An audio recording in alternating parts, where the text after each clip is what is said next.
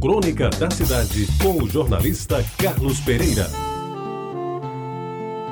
Amigos ouvintes da Tabajara, numa certa região da Saxônia, quase por acaso, um visconde, obscuro de espírito, feio e entroncado de corpo, que era mero conselheiro do rei, daqueles que inclusive não tinham muito prestígio, foi imposto à Assembleia dos Nobres. Tendo contraído doença mortal, o rei chamou a todos os conselheiros e pediu-lhes que aceitasse aquela sucessão e que, na medida do possível, ajudasse o novo dono do cetro. E assim aconteceu. O ainda rei, bonito e inteligente, sagrado e consagrado pelo povo, teve pouco tempo de vida e não chegou a cumprir os projetos a que se destinara. Com a sua morte, o escolhido assumiu o reinado e tomou gosto pelo poder. Cercou-se de amigos, parentes e bajuladores. Dos primeiros ele se aproveitou para tirar-lhes conhecimentos e conselhos, os quais, aliás, nem sempre seguiu. E à medida em que aprendia as lições, ficava mais prepotente, orgulhoso e vaidoso da coroa que lhe adornava a cabeça.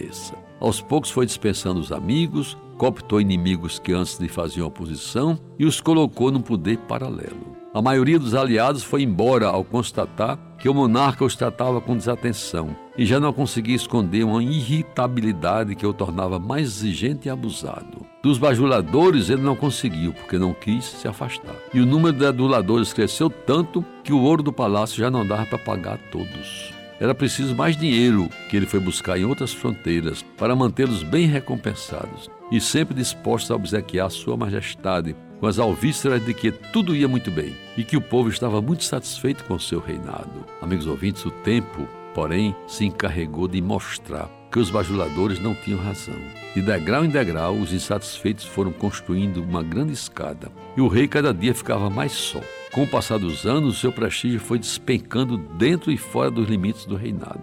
Muitos dos que antes o aplaudiam passaram a evitá-lo. E outros já aumentavam o coro das vaias, que era ensaiado pelo povo, cansado de sofrer humilhação e de ser enganado por promessas não cumpridas. Até que um dia o rei olhou-se no espelho e observou que estava nu, literalmente nu, e sozinho se postou diante do vidro refletor, buscando identificar o porquê daquela reviravolta na sua vida, que até então tinha sido cheia de glórias e sucessos. Quis chorar, mas como fazê-lo se nunca aprendeu a chorar? Sorrir já não podia, até porque não sabia do que sorrir.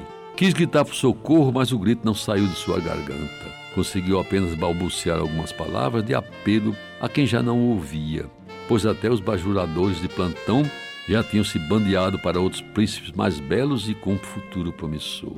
E, amigos ouvintes, aquelas terras da velha Saxônia ficaram de repente sem rei, porque o seu velho monarca já não mandava em nada, estava nu diante do espelho, falando sozinho, e nem o dinheiro que ele tinha guardado podia usar, pois é sabido que homem nu não tem bolsos. E para terminar essa história, a lenda registra que o rei então teve cólicas, e desta feita, diferentemente das vezes anteriores, não foi o povo que gemeu, foi ele próprio, o rei da prepotência, da soberba e da ingratidão, quem, só e abandonado, gemeu bem baixinho daquela doarenta dor de barriga.